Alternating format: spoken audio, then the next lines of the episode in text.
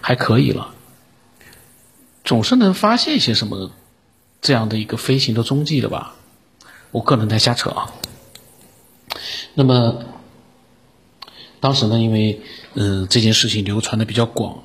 那政府也知道了，就公安人员呢下乡调查，就看看这个黄延秋啊是不是胡乱造谣、传播封建迷信、破坏生产。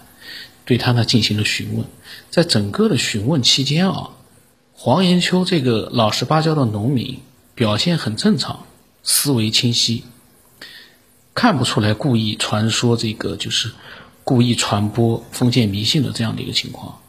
所以呢，公安人员给他录了口供之后呢，也没有对他进行什么处罚。这个还去处罚他干嘛？人家失踪了，能回来已经不错了，你还去处罚人家？这个，呃。因为当时呢是这样，你比如他到军营里面，大家怀疑他是特务，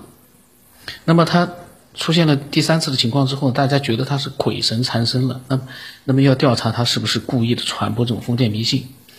在当时来说呢，还真的跟违违法啊是沾边的。如果他比如说故意的编出来的传播封建迷信，那说不定还要坐牢呢。那然后呢，当时的邯郸的一个地委书记回忆啊。他说，一九七七年底，他在地委工作，就接到了当地的肥乡县，就是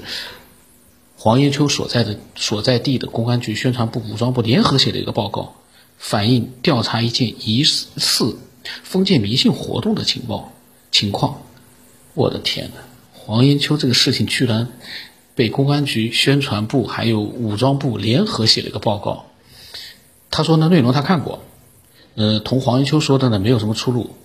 当时作为一个，就是说他这个回应呢是在看了后来的对黄延秋的大规模的报道之后啊，他说的。呃，当时是作为一个阶级斗争的动向准备上报的。后来呢，那么当时呢，政府呢觉得这件事情啊确实匪夷所思，和阶级斗争呢可能联系不上了，所以呢也没有上报。他说呢，这个原件说不定还在当地地委的档案里面呢。那么，嗯，黄玉秋呢，这三次失踪呢，确实也给他带来了一些麻烦。这个呢，确实也是因为在当时的一个社会环境下面啊，这种事情发生了，呃，可以带来各种各样的可能性。因为当时大家都说他是被小鬼缠身了，这件事情造成了一个什么样的影响？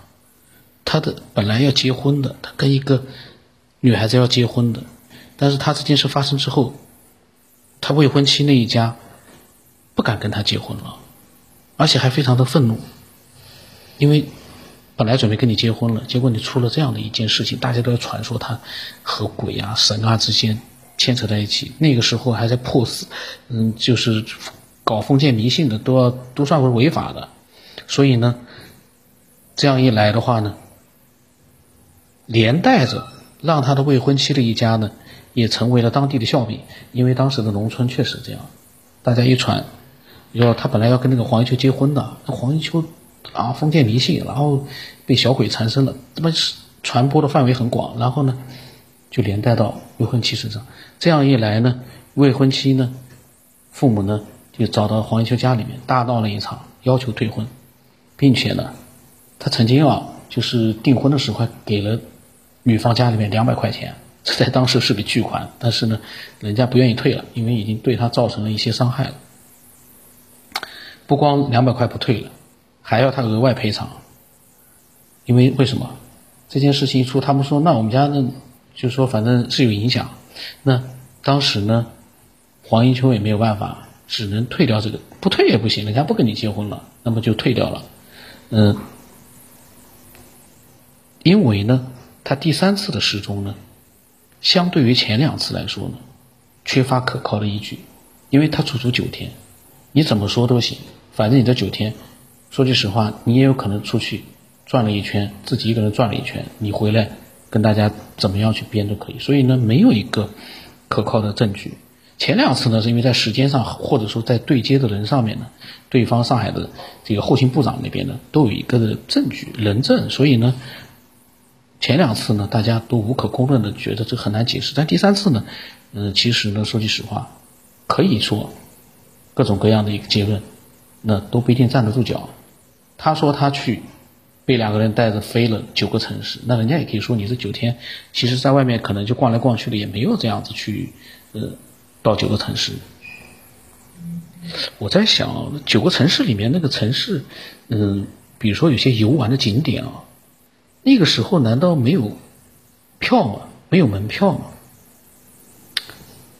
当然，按照他看戏的说法，他进去了，人家也看不到。但是你进去看戏，你总得找个位置坐下来吧？你进去了之后，按照那个时候的话，说不定还会有人拿着个电筒，继续检查你有没有票。我我的设想啊。或者说，你用这个解释，你什么都没有证据留下，比如门票也没有的话，你就到景点去玩的话，也没有门票，也是这么进去的。这个有点，这个就有点怎么说呢？是故意不留下证据？那也不对呀，故意不留下证据。那两个人是明明白白的在墙上第二次的时候写了一个。去山东，呃，就是山东什么两个人的名字，那两个人的名字，然后写了一个，写了一句话，他等于说是留下了一个证据了呀。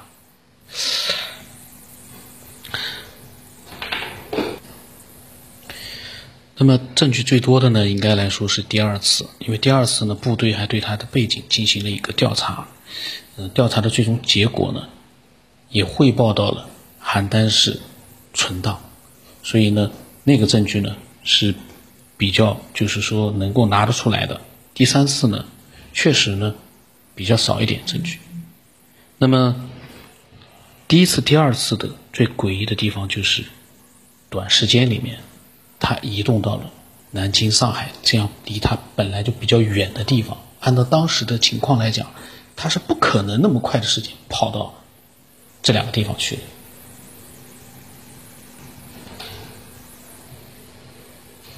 那么，黄一秋的这个事件啊，在后来呢，他参加了两次催眠，在催眠当中呢，其实他所讲述的跟之前所讲的都差不多。然后呢，呃，他也绘制了就是那两个人的一个画像，就是那两个年轻的什么高延金啊什么那两个人的画像，嗯，在电视节目里面，其实在网络里大家都可以看到。甚至有的人，我看有的人留言说，那两个人里面的某一个人看上去就很奇怪，好像就不像是地球人。这个呢，我就不知道了。反正呢，嗯，画像呢，它是画出来了。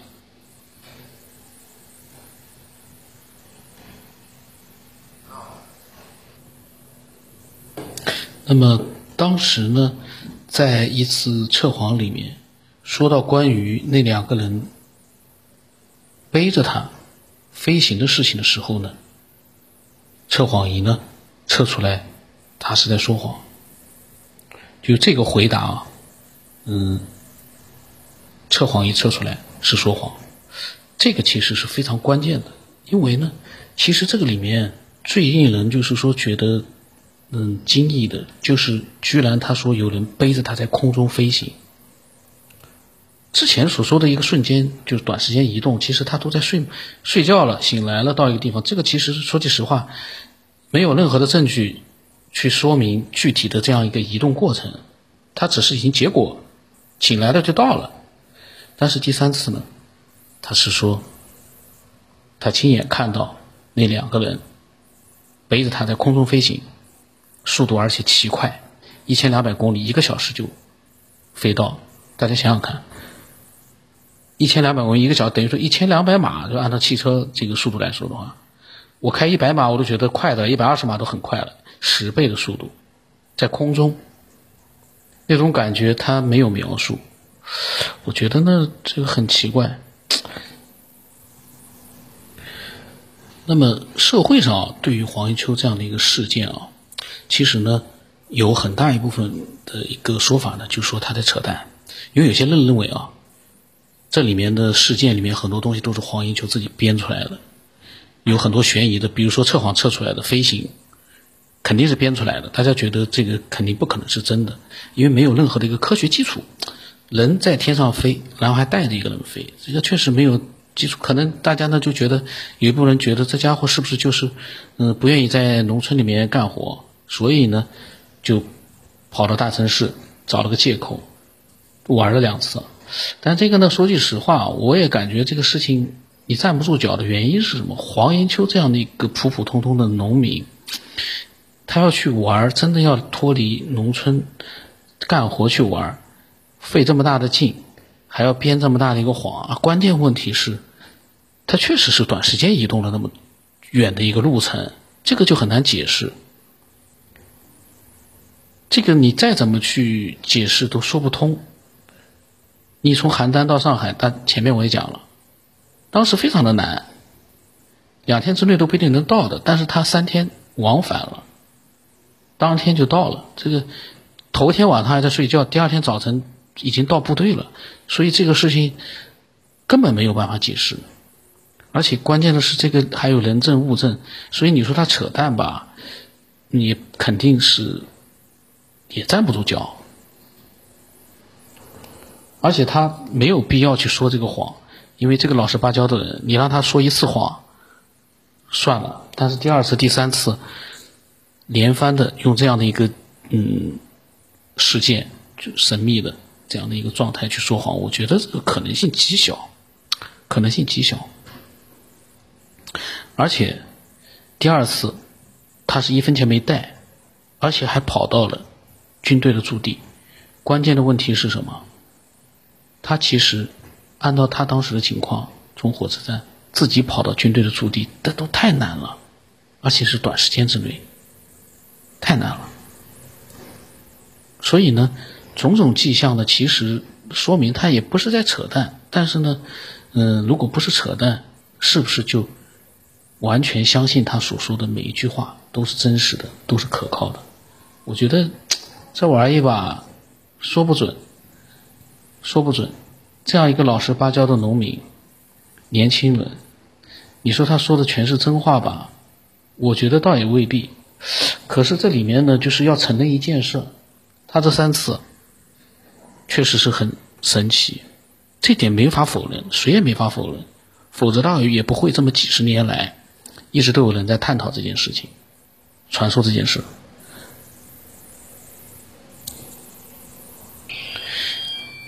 另外呢，就是还有一件事情，就是说，这三件、这三次的一个失踪啊，对黄修本人来说，他没捞到什么好处。他也他确实是第三次说是去玩了九天，但是这三次事件发生之后，尤其第三次发生事这个事件之后呢，他的未婚妻跟他结婚都不结了，然后他还被公安局调查，还被差点被当成特务，所以。这一系列的事件啊，如果是他有意去编造的话呢，他都不会变成这样一个结果。就是我我是这么推断啊，就他如果说有意编的话，他不会让自己会被怀疑，然后让自己的一个婚原来要结婚的这件事也被影响到。最然后呢，最就是说，呃，最有意思的就是说，黄一秋这个人，他还一次次的呢，就是。主动的去配合一些科研的机构，呃，或者是一些媒体，想弄清楚这件事，表现出一个什么情况，他自己也想弄清楚这这件，嗯，说不清。但我很奇怪的是，他这个飞行的状态，我我看了很多资料，我没有看到他是怎么样去描述。按照道理，这个是最关键的。你既然知道他们带着你飞，当时在天上你看到的一个状态，或者你被他们两个人带着飞是什么样一个动作？嗯，这个他没有任何的描述，好像我没看到，至少我到现在为止我没有查到。其实这个是最关键的，你既然知道人家带着你飞的，那是在一个什么样的状态之下呢？另外，你的九天玩的这些城市，嗯，很多很多的细节啊，可能是我没看到，也可能他讲了，但是我没看到。嗯，我会再去查一查吧，因为我我在。录之前，我并没有想到要去看他所谓的九天里面去游览了九个大城市，具体的一些细节没看到。那么当时呢也没想到，所以呢就说他这样的事儿啊，嗯，如果他真的是扯淡，确实呢说不通。另外呢，就是说电视里面呢，就是，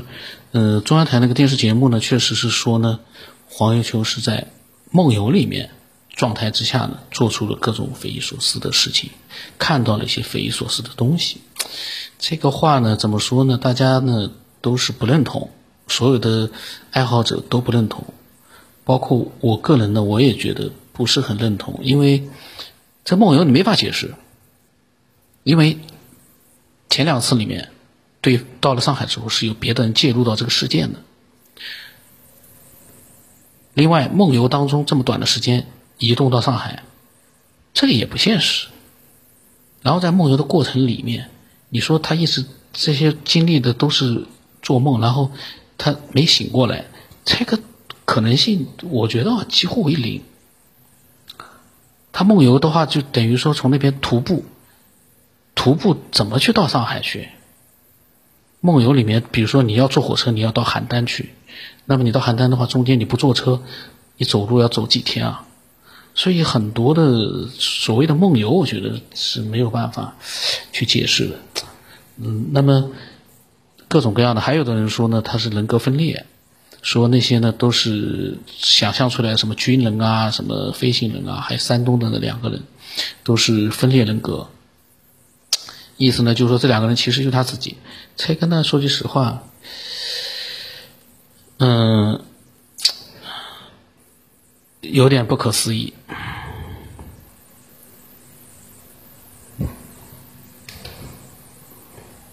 我本来想一次性啊，今天把它全部录完的，录的时间长点。但现在正好呢，一个是有事情，另外一个我发现啊，这件事情啊，我刚才录的时候一直中间有事情。所以呢，有点断断续续的，嗯，那么还有很多的一些自己的想法，包括还有一些